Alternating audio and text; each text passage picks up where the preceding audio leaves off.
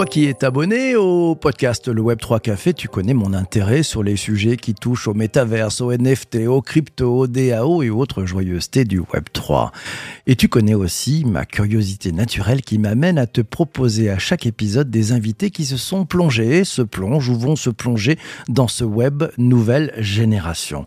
Dans l'épisode de ce jour, j'ai eu envie d'en savoir plus sur ce qui se passe dans la tête d'un patron d'une marque prestigieuse lorsqu'il s'agit de penser Web3. Et puis c'est l'ami Nicolas dans la communauté du Web3 Café qui m'a dit tiens tiens il se passe des choses du côté de chez Forbes. Ni une ni deux, j'ai contacté mon ami Dominique Busseau, le patron de Forbes en France, pour lui dire est-ce que ça te dirait de venir dans le podcast? Ça tombe bien, il dirige la marque Forbes en France et il a décidé de se lancer dans le Web3. Pour bien comprendre les ambitions et la stratégie NFT du média mondialement connu et synonyme d'entrepreneuriat, de réussite et d'excellence, j'ai invité Dominique Busseau, fondateur et CEO de Forbes en France. Bonjour Dominique. Bonjour PPC. J'ai une première question pour toi avant de prendre les questions de celles et ceux qui sont avec nous en direct. Pourquoi Forbes et le Web 3, Dominique? Bah, Disons que Forbes et l'innovation, c'est une grande histoire, c'est une longue histoire entre ses lecteurs, les gens qu'on interviewe, euh, les gens qui travaillent dans les nouvelles technologies. Forbes, c'est plus de 100 ans d'innovation dans les médias.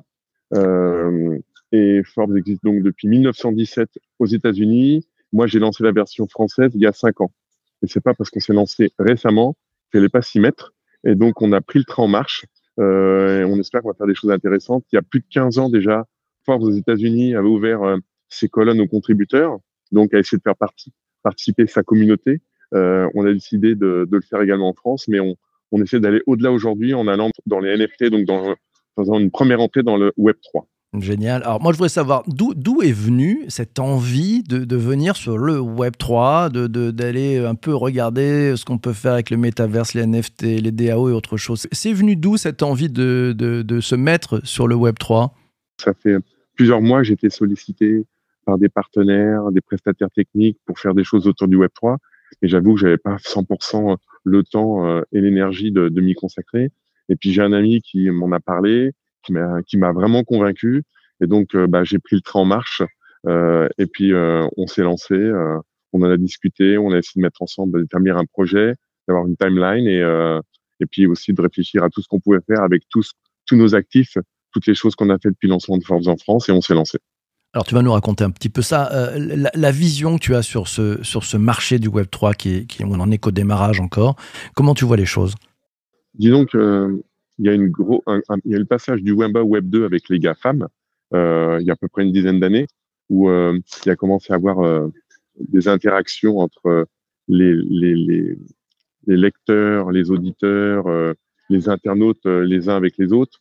donc c'est devenu, devenu une première étape sauf que je pense qu'il n'y avait pas assez de. Euh, C'était plutôt du one way. Euh, c'est les, les GAFAM qui imposaient euh, leur modèle économique et autres. Aujourd'hui, euh, chaque personne qui lance un NFT, un Web3, est lui-même euh, propriétaire et décide de sa stratégie. Et ça, c'est quelque chose qui est intéressant. Chacun peut prendre son destin en main. Et donc, je pense que Web3 va encore transformer les choses comme l'a pu le faire le Web2, mais Web3 a encore une dimension supplémentaire. Tiens, autre question pour toi. Euh, quand on dirige un, média comme, Forbes euh, et qu'on se dit, tiens, Forbes, euh, le Web 3, quels sont les, principaux enjeux que tu as, as pu observer déjà avant de dire, allez, on fonce? Disons que j'ai vu plusieurs personnes qui sont lancées dans Web 3, plusieurs sociétés, et ça, c'était assez intéressant. par exemple, j'ai regardé ce que faisait un certain Patrick Moratoglou, je ne sais pas si vous connaissez, c'est un grand coach de tennis qui a été aussi coach de Cyril Williams. Williams oui, bien sûr. Euh, je, voilà, je le connais assez bien. Et donc, j'ai vu comment il s'était lancé, comment il, impliquait euh, ses fans, euh, tous les gens qui le suivent, tous les gens qui allaient à ses entraînements, tous les gens qui allaient à ses summer camps, euh, comment il leur proposait euh, des avantages particuliers, euh, comment ces gens-là se précipitaient parce que lui, il avait déjà une grosse fanbase. Donc, je me dis, il y a quelque chose à faire, sachant que, comme vous le savez, comme tu l'as dit en introduction, la marque Forbes est connue de, euh, de, par le monde entier. Euh, tous les entrepreneurs suivent la marque Forbes. Tous les gens qui sont interviewés adorent la marque Forbes. Donc, je me dis, on a une communauté, donc il y a quelque chose à faire parce qu'il faut faire très attention. faut pas se lancer dans le Web3 n'importe comment. C'est important d'avoir une fanbase, d'avoir une communauté qui suive, euh, qui suit soit une marque, soit une personne, parce que sans communauté, bah, le Web 3 euh, il va pas très loin, quoi. Donc, faut faire très attention avant de se lancer, d'être sûr qu'on a une communauté, d'être sûr qu'on a une interaction avec sa communauté. Donc tu nous dis, il y a des, des prérequis, vous, avez, vous êtes une love brand, euh, vous avez une fanbase.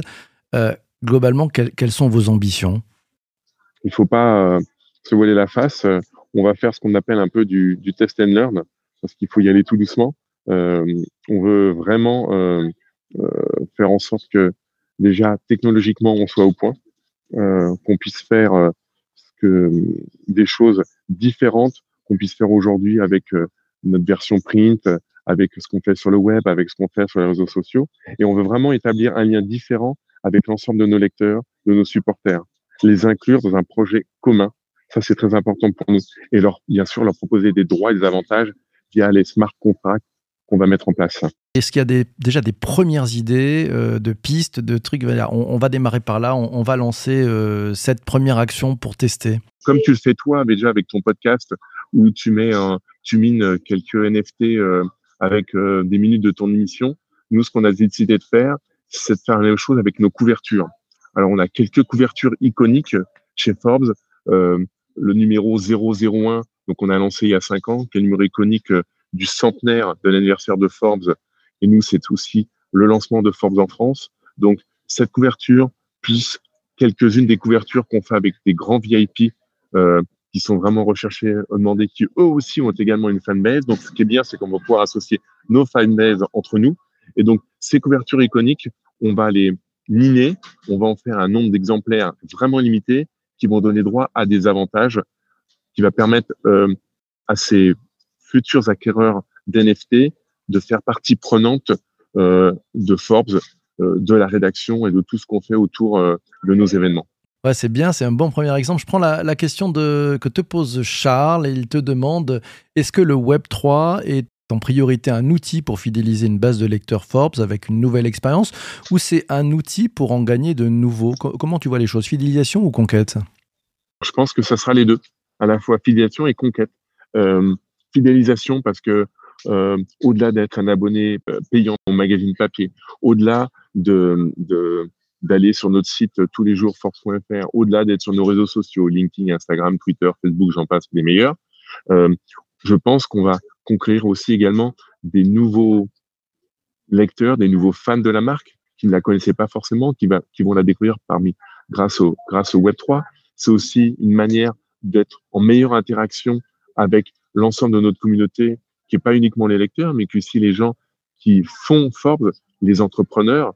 Et ces gens-là aussi se posent des questions. Certains d'entre eux sont effrayés, certains ne savent pas comment aller sur le Web3, certains ne savent pas comment faire le premier pas. Et on espère qu'on pourra accompagner à la fois nos lecteurs, à la fois les gens qu'on interviewe quotidiennement et puis aussi les partenaires qui travaillent avec nous et qui nous font vivre. Donc une expérience collective en fait, tous ensemble. D'ailleurs, d'ailleurs à ce propos, j'ai repéré, vous avez ouvert un, serveur Discord, c'est ça? Tu peux nous en parler? On commence à, à essayer d'inclure notre communauté sur ce serveur Discord en leur posant des questions et en les mettant au début du projet. Par exemple, on leur a, propos, on leur a demandé euh, quel nom on devrait donner à cette initiative Web, 3 pour Forbes. Et donc, les gens votent, les gens font des suggestions. Euh, donc, comme je disais tout, tout à l'heure, c'est pas du one way, c'est ça va dans les deux sens. C'est que si on veut que les gens s'impliquent dans ce projet, il faut les impliquer depuis le début. Donc, on a quelques personnes qui ont rejoint ce serveur Discord. On espère que ça va grossir au fil du temps.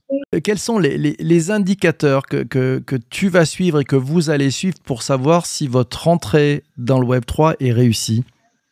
Bah, Déjà, on va voir comment ça se déroule sur notre serveur Discord, si on arrive à augmenter cette communauté au fur et à mesure.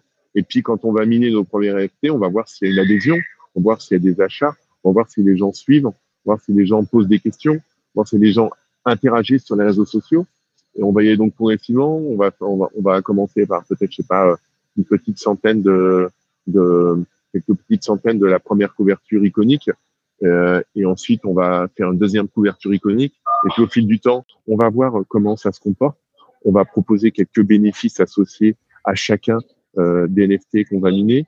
Et puis, euh, on va peut-être amender, on va peut-être faire, nous faire des propositions, on va peut-être euh, modifier, on va peut-être accélérer, on va peut-être, euh, oui, on va peut-être modifier en fonction de, de, de la réception de la part de nos, de, de, de notre fanbase, de, des premiers NFT qu'on aura minés, quoi. Comme je disais, c'est du test and learn. On va apprendre en marchant. Je pense que c'est important avec le Web3 parce qu'on est tous en train d'essayer d'essuyer les plâtres et on va voir comment ça se passe. Alors, question peut-être un peu technique. Euh, il y a Axel qui demande quelle blockchain utilisez-vous pour minter vos NFT Tu es rentré dans ce niveau de détail ou, pas trop finalement? Pas encore. On est en train de faire les, les, dernières mises au point, donc je suis pas en mesure de répondre à cette question encore. Ok, c'est encore un peu trop tôt. Merci Axel pour, euh, pour cette question. Euh, moi, j'ai observé que le Forbes aux États-Unis s'était lancé dans le, dans le Web 3 hein, avec une initiative en, début de mois. quelles sont les, les différences possibles entre la, démarche Web3 de Forbes France comparée à celle de Forbes aux États-Unis La différence peut être totale, parce que juste pour information, c'est que Forbes France, j'opère en France sous une forme de licence. Donc, je n'ai aucun lien juridique avec Forbes États-Unis. Donc, j'ai des guidelines, j'ai un DDN à respecter, mais je mets en place ma propre stratégie. Donc, tu as totalement la main sur, euh, sur ta stratégie. Autre question, celle de Christian. Il te demande quelles ressources avez-vous mis sur ce projet? Euh, Est-ce qu'il y a des équipes dédiées? Est-ce qu'il y a un modérateur Discord? Euh, Est-ce qu'il y, y, a un gros budget marketing derrière? Est-ce que tu peux nous en dire un peu plus? J'ai un directeur de projet qui est sur ce projet, qui m'accompagne sur ce projet.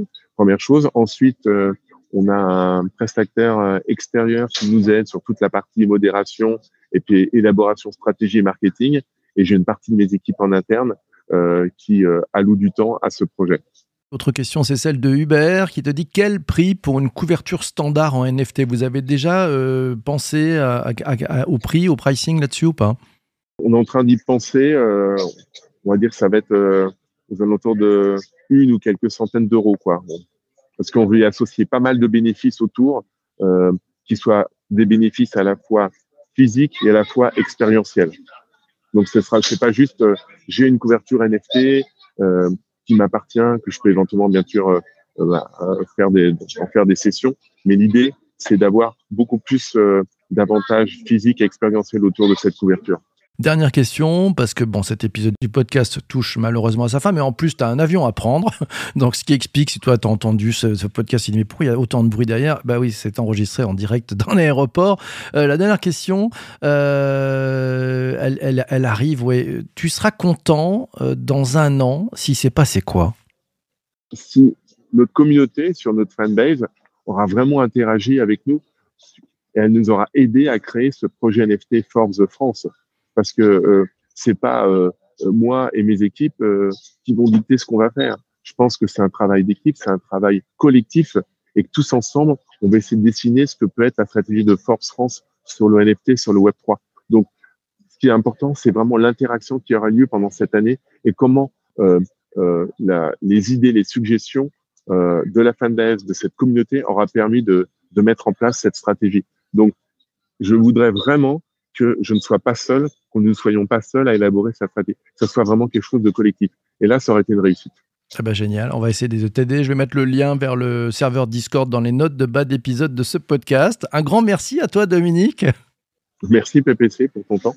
Merci à toi. Merci aussi à toi d'avoir écouté cet épisode du podcast jusqu'ici. Si tu veux aller plus loin que le podcast, bah oui, bah tu peux rejoindre la communauté. C'est très simple. Le collectif apprenant, bah tu vas sur bonjourppc.uncut.fm.